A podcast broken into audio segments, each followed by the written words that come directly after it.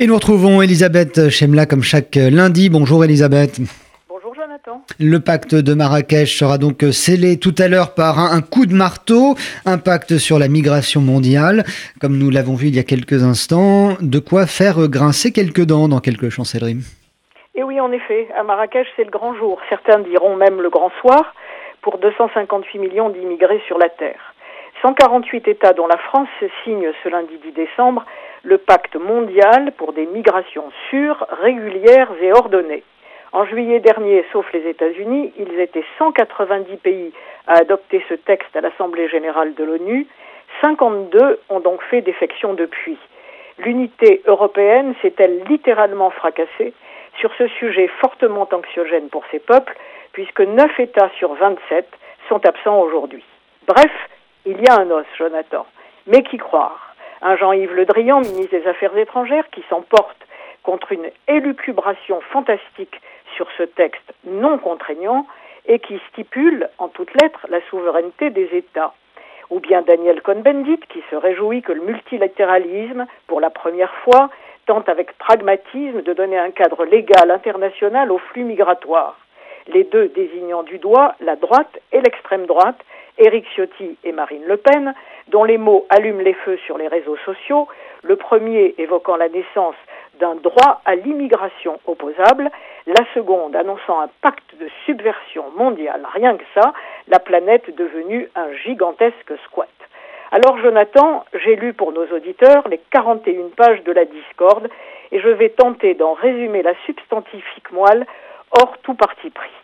Les 23 objectifs fixés tiennent compte d'une réalité objective, qu'elle plaise ou pas, l'inéluctabilité des flux migratoires aux causes multiples, des guerres au chômage de masse, en passant par les catastrophes naturelles et climatiques.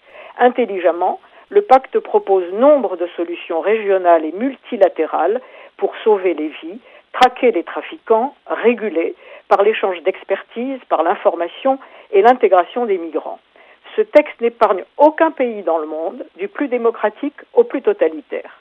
Il définit très bien les mesures pour empêcher à l'égard des immigrés toute forme d'exploitation, d'esclavage, de servitude de travail forcé ou obligatoire et de travail des enfants.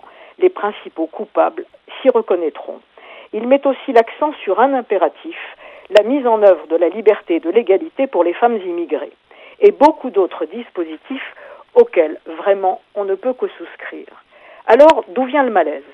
D'abord du fait que l'immigration y est décrétée sans aucune preuve à l'appui, et il faut bien le dire contre le ressenti, non comme une fatalité, mais comme un bienfait, presque une divise surprise. Je cite, à l'heure de la mondialisation, elle est un facteur de progrès, d'innovation et de développement durable. Tandis qu'ici et là dans le texte, la porte est ouverte aux immigrés irréguliers.